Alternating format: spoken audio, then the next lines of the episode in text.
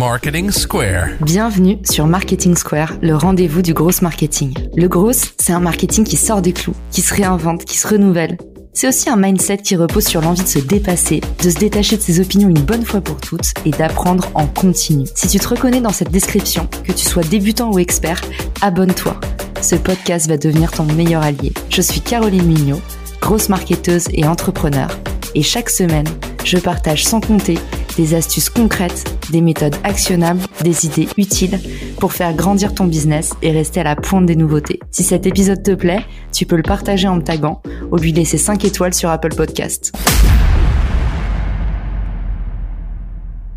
Bonjour à tous et bienvenue dans ce nouvel épisode de Marketing Square. Aujourd'hui, j'ai le plaisir d'être accompagné de Guillaume Dumortier, qui est le fondateur de Grosse Concierge et qui a un peu un ponte dans le domaine du gros marketing. Aujourd'hui, l'objectif de l'épisode, c'est de discuter du gros hacking parce que finalement, tout le monde met derrière ce mot des notions un petit peu différentes. Alors, l'épisode du jour s'appelle Gros hacker est-il un métier? Guillaume, bienvenue dans le podcast. Je suis ravie de t'avoir. Bonjour Caroline, merci d'avoir, c'est cool. Est-ce que tu pourrais nous définir pour les ultra néophytes, pour ta grand-mère par exemple, qu'est-ce que c'est le gros hacking? Le gros hacking, c'est euh, la capacité d'une entreprise plutôt petite à mettre en place, à créer des hypothèses de croissance par rapport aux produits, par rapport à des offres, par rapport à une manière de communiquer qui va faire que elle va mieux marcher que les autres. Donc ça, c'est pour ta grand-mère. Après, si, si je remets un tout petit peu de, niveau, en fait, on va, on va dire qu'on va, on va aller chercher dans, des, dans des datas la meilleure combinaison entre de la créativité, de l'ingénierie et de la communication pour créer des expérimentations at scale. Donc en fait, il y a une dimension d'automatisation. C'est alors évidemment, tu dois faire toutes les choses une première fois, mais euh, ce que je fais une première fois, comment est-ce que je peux l'automatiser et donc le scaler avec une dimension de personnalisation? En fait, c'est ça. La personnalisation, c'est comment est-ce que je vais savoir m'adresser à toi en direct de la meilleure manière, en prenant en compte tous les attributs que je vais avoir collectés euh, ou inférés dans les différentes euh, touchpoints que tu as pu avoir avec moi at scale. Et donc de dire comment je vais pouvoir le répliquer plusieurs fois. En marketing, alors, c'est un, un chapeau qui a beaucoup de, de, de nuances, qui a beaucoup d'overlap. Euh, on peut dire que le growth hacking, c'est quelque chose qui est plutôt de la dimension du product-led growth. Ce sont, sont, des choses qui émanent vraiment du produit, parce qu'il y a beaucoup d'ingénierie. Et que si il y a des, les in fine, la bonne idée, elle aura toujours ou pas. Euh, mais la plupart du temps, elle aura une demande ou en tout cas un impact euh, dans l'ingénierie, dans le développement du produit. Que ce soit un bout de JavaScript jusqu'à une séquence complète euh, de une, un formulaire à remplir, une page de succès, un, un, bridge qui envoie vers Mailchimp et, qui déclenche ensuite un email automatisé qui va t'envoyer un coupon. Voilà, donc ça c'est toute une séquence par exemple. Ça, penser cette séquence-là, c'est du growth hacking. En fait, c'est tout simplement. Alors, growth hacking, ce que ça n'est pas, ce n'est pas du low cost. En fait, c'est ça, euh, les fausses idées qu'on s'est faites à travers les, années. Tu vas avoir ce, euh, ce travers que ça coûte pas cher. Et donc, c'est instantané. Ensuite, il y a le côté impact. Impact instantané. Pente de croissance, euh, voilà, plus 300%. Non, c'est pas ça. C'est plutôt des incréments c'est plutôt la somme d'expérimentations qui réussissent, en tout cas qui sont à minima, euh, qui te font pas perdre, euh, qui t'ont euh, Voilà, exactement. Et c'est donc la capacité à articuler des séquences d'expérimentation sur un spectre large qui va du produit à la communication, mais aussi en passant par par la, par la plomberie. Et ça, c'est, je pense que c'est un des éléments les plus oubliés. On parle beaucoup de créatif, de pub, euh, de qu'est-ce que tu dois mettre euh, dans ton ad pour impacter, pour être le scroll stopper, etc. Tu vas avoir le côté produit, c'est-à-dire comment est-ce que je déclenche le how moment, comment est-ce que je fais, je facilite la prochaine étape de l'utilisateur. Mais en fait, et c'est là où en fait on, a la vraie nouvelle intersection avec le marketing et, et le technique, c'est que l'optimisation des algorithmes de performance, elle se fait sur justement du code. Après, est-ce qu'on doit parler de growth hacking? Tu, vois, à partir de quand on parle de growth hacking? Growth hacking, ça veut dire aussi bon, on bosse avec de l'huile de coude, on fait tout ce qu'on peut pour trouver ce qui va nous faire. J'avais trouvé ça horrible. Quelqu'un m'avait dit c'est du bricolage. J'avais trouvé ça horrible comme définition. mais non, mais par exemple, enfin, tu vois, c'est pas que du bidouillage produit justement le growth hacking. Tu vois, le premier, euh, le premier growth hacking qui est répertorié, en tout cas dans, dans mon, euh, dans l'évangile des growth hackers, on va dire, euh, c'est c'est 1996, c'est Hotmail. Et c'est quoi? C'est en fait dans la signature des emails Hotmail, tu avais PS, I love you, get your free email at, at Hotmail. Ça, donc c'est une viral loop c'est, euh, on pourrait même, c'est du product and, c'est comme le power buy. Tu vois. Euh, mais du coup, c'est de dire, j'utilise l'utilisateur. Euh, en fait, même, même pas. Il y a celui-là, il est puisqu'en fait, tu peux considérer qu'à l'époque, Hotmail, euh, les gens savaient pas ce que c'était que l'email, comment on pouvait l'utiliser, mais tu sais que l'utilité d'un réseau était égale à n carré. C'est-à-dire qu'en fait, plus il y a d'utilisateurs d'un système réseau connecté, bah, donc en fait, ça faisait sens d'avoir ça dans la signature puisque c'était invité à rejoindre un maillage, alors qui était certes euh, euh, petit, naissant, mais qui était quand même hyper croissant. Et le rythme, c'était 20 euh, 000 sign-up par jour et en six mois, un demi-million de, un demi-million d'abonnés en, en, 80, en 96. Euh, donc ça, c'est le premier. Après, le vrai, euh, le vrai deuxième cas, euh, c'est Dropbox, Shonelis, parce que c'est Shonelis qui a inventé le mot growth hacking. Donc tu peux pas passer à côté de Dropbox.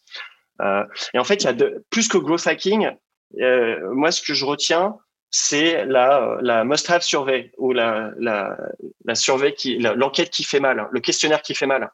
Et en fait, ce questionnaire, pour ceux qui savent pas, c'est de dire, euh, en fait, si aujourd'hui mon produit n'existait plus, euh, comment est-ce que tu te sentirais? Et il y a quatre réponses possibles. Il y a euh, very disappointed, disappointed, I don't care, or neutral et I don't care. Et en fait, et ce qui est intéressant, puisque ça c'est un trait psychologique, c'est de dire en fait, elle est très dure à faire cette euh, cette euh, cette enquête euh, parce qu'elle elle touche directement à l'ego du, du, founder, de celui qui porte la vision. Tu, c'est comme si tu tendais la joue pour te donner une claque.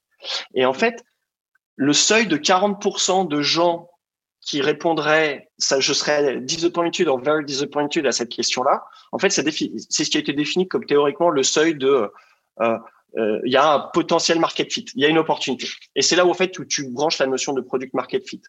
C'est si tu as 40% des gens qui répondent euh, ça, tu as un potentiel product market fit.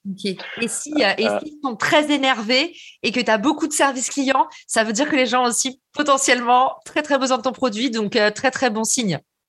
Ouais, mais c'est et c'est d'ailleurs aussi en termes de les, les tests d'élasticité prix ce, ce, sont aussi comme ça. C'est ce sont les 20%. Tu regardes les 20% des gens qui se plaignent.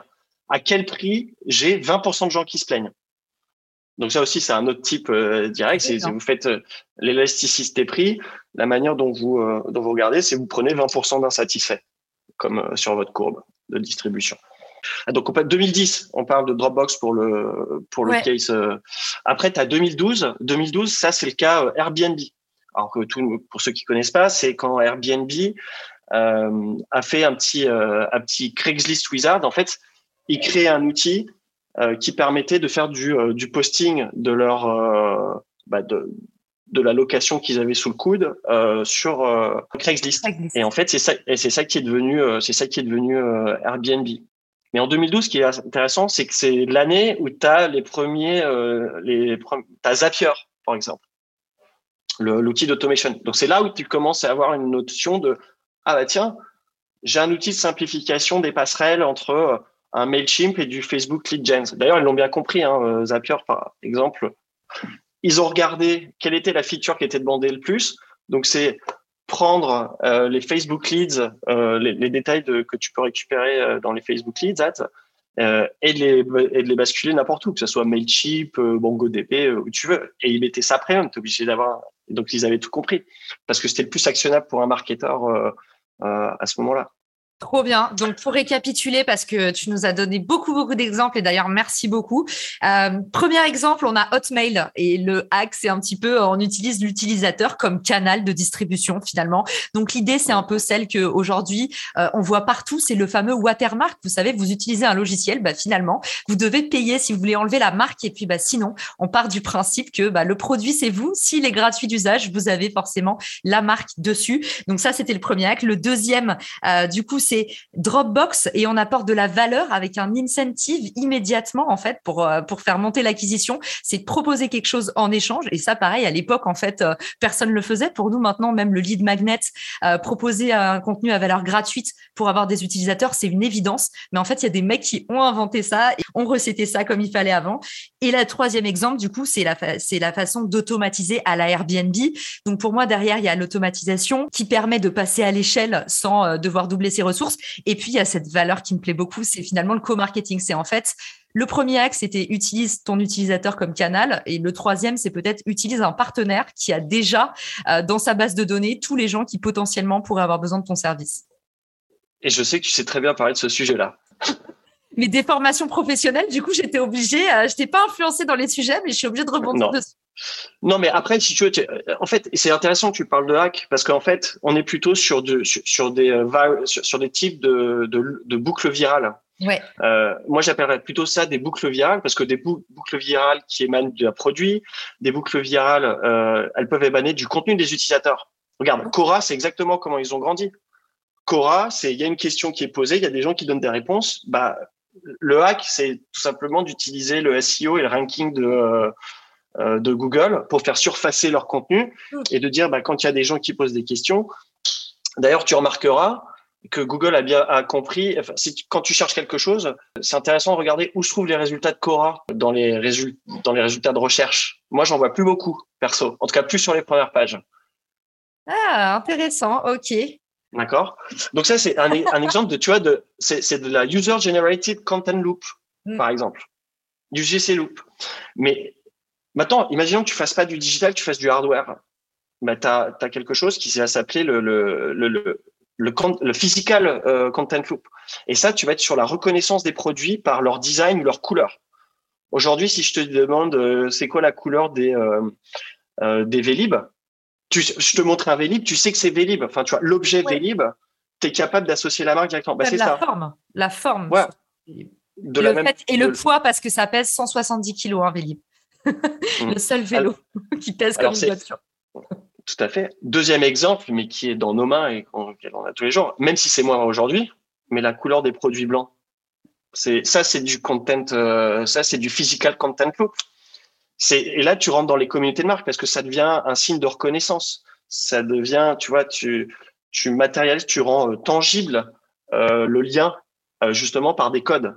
Peut-être que tu vois, notre truc à la con, quand je, si je prends la RATP comme une marque, tu vois, le pass Navigo, c'est ce qui nous reliait tous, tu vois, on a tout. Et avant, la carte orange, tu vois. Moi, j'ai retrouvé des cartes oranges, c'est un truc de ouf, quoi. Mais c'est des objets, c'est des artefacts. Mais en fait, c'est ça qui te lie avec d'autres communautés. Bon, bref, c'est juste pour ajouter en disant, on va plus parler de, de type de boucle virale que tu vas créer au service du produit, bien évidemment, mais qui sont pas forcément que techniques liées au produit. Et ça fait écho à une question qu'on me pose souvent, c'est finalement où est-ce qu'on met le gros manager ou marketeur ou hacker dans un groupe? Euh, Comment est-ce que toi, tu, euh, montes euh, une équipe qui est orientée croissance, c'est-à-dire qui va aider l'entreprise à améliorer son revenu, à faire circuler plus facilement ce qu'elle gagne? Si tu veux, il y a quatre piliers, il y a quatre piliers sur lesquels il faut vraiment bien comprendre qu'il y a des, des individualités, en tout cas des expertises que tu peux pas euh, amener de manière collégiale. C'est-à-dire quelqu'un qui doit amener une expertise plus profonde que les autres sur le même sujet.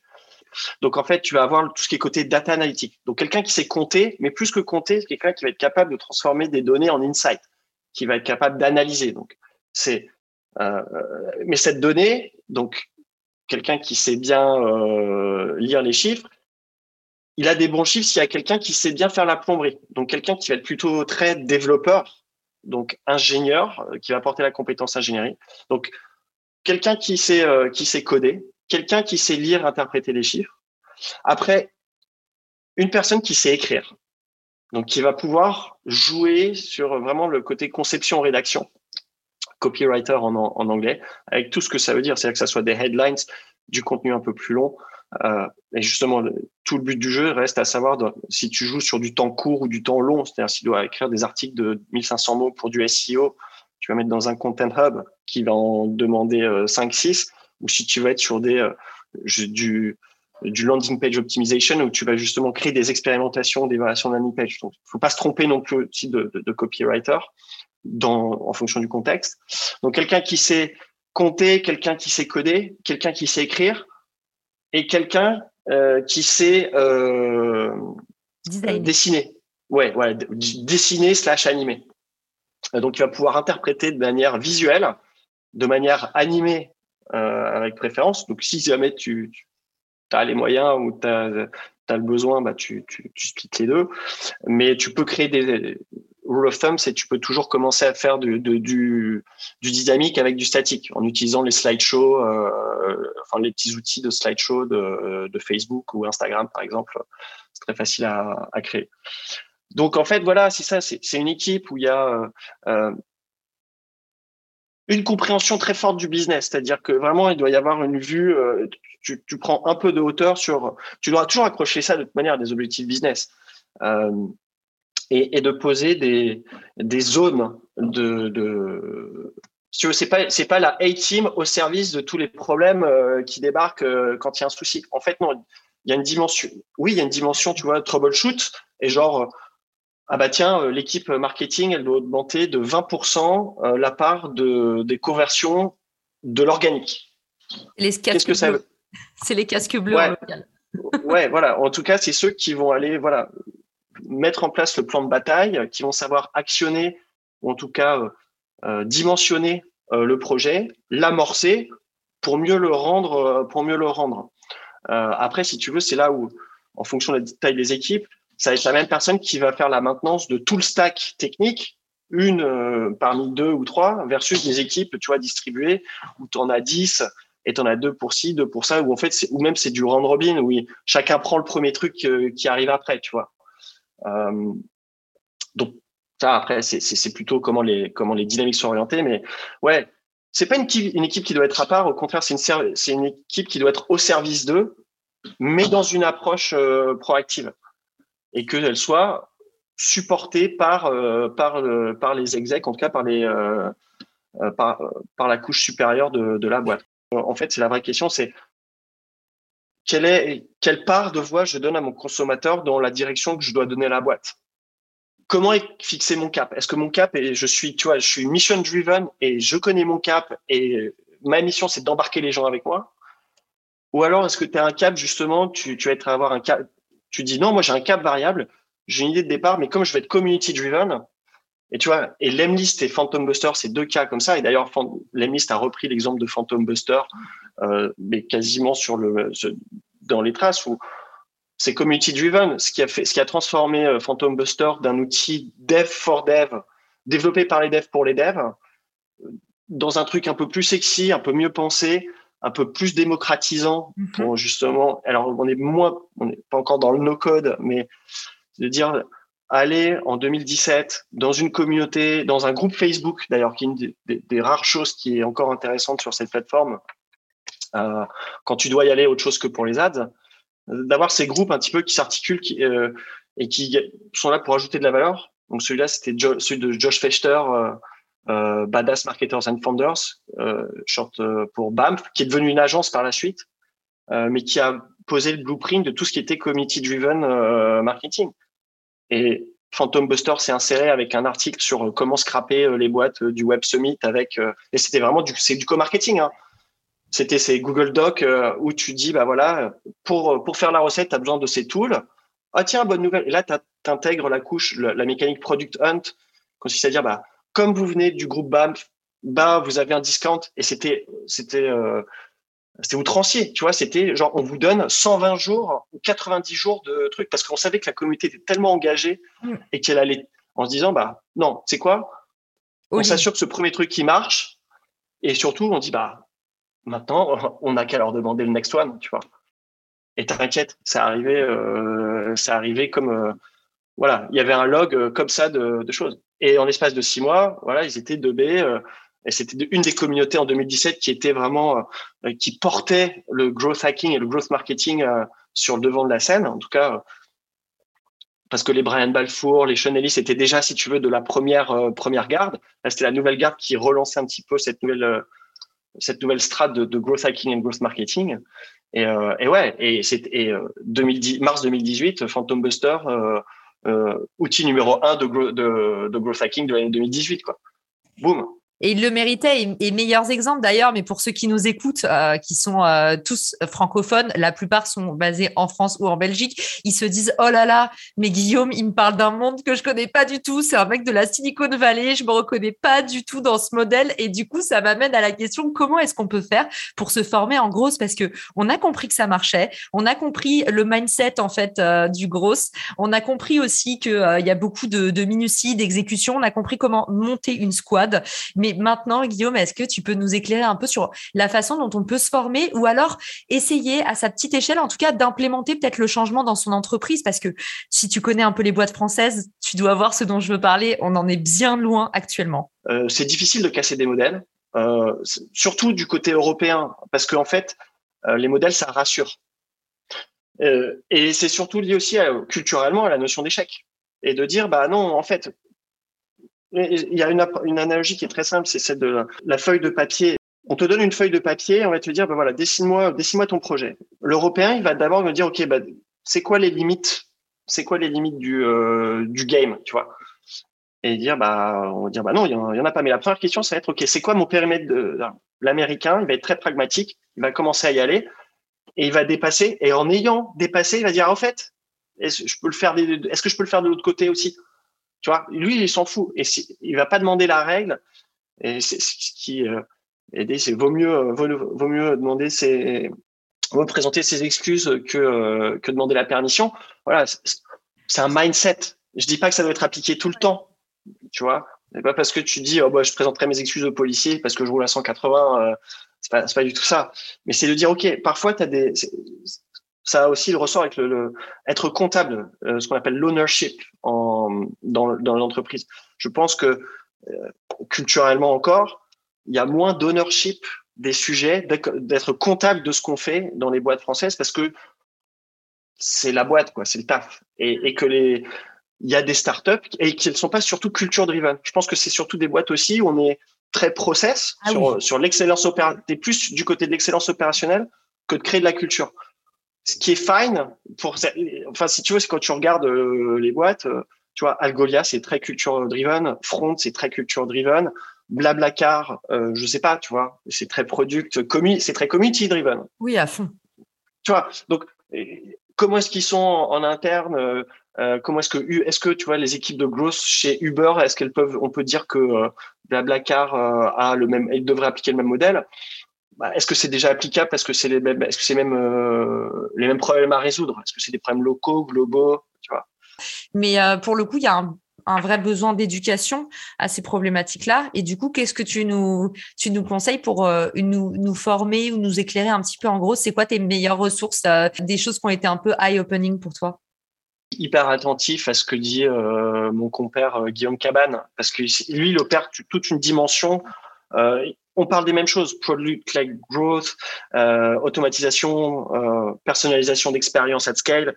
Euh, lui, vraiment dans un monde SaaS B2B, et je pense que c'est, il y a d'énormes, il y a des bons réflexes. Par exemple, une des références communes qu'on a, c'est Cialdini sur la persuasion, comment tu crées un contexte favorable de vente, ce qui est très vrai dans le B2B parce que c'est, il y a plusieurs étapes. Mais tu peux prendre, des, tu peux il n'y a qu'un pas et le muscle marketing pour, euh, pour te dire bah, comment est-ce que j'applique ça dans un contexte e-commerce euh, et comment est-ce que je vais chercher? En fait, c'est s'éduquer sur voilà, c'est quoi les leviers psychologiques? En fait, c'est revenir fondamentalement à soi. C'est qu'est-ce qui est reptilien, qu'est-ce qui me fait, qu'est-ce qui me drive? Et pour se rendre compte qu'au final, le, le marketing, c'est la première forme de manipulation euh, tolérée par l'humain. Par, par Merci beaucoup, Guillaume, pour tout ce que tu nous as transmis pendant l'épisode. Et où est-ce qu'on peut te retrouver? Pouvez me retrouver sur LinkedIn. Euh, c'est le meilleur moyen de démarrer la conversation. Après, il y a euh, où il y a euh, deux, trois bannières. Il y a une brochure qui explique un peu la méthode de ce qu'est le growth marketing fit. et puis non, mais surtout c'est un ouais, parler du growth marketing fit en direct, c'est toujours mieux. Trop bien. Bah, en tout cas, merci beaucoup Guillaume. Et du coup, je mettrai tous tes liens dans les ressources de l'épisode. Je vous souhaite à tous une très belle journée, soirée et je vous dis à bientôt sur Marketing Square. Ciao. Merci Caroline. Si t'as écouté jusqu'ici, c'est certainement que cet épisode t'a plu. Ce podcast est rendu possible par Richmaker, le Tinder du B2B comme on l'appelle. C'est une plateforme que j'ai lancée et qui permet d'identifier des partenaires compatibles en fonction de ton business. En gros, Dis-moi quels sont tes objectifs marketing et je te dirai qui va t'aider à les dépasser au sein de ton écosystème. Pourquoi aller chercher ses clients un par un quand on peut placer sa croissance en pilote automatique? Plus d'excuses, passe à l'action et à très vite sur Marketing Square, le podcast du gros marketing. Marketing Square.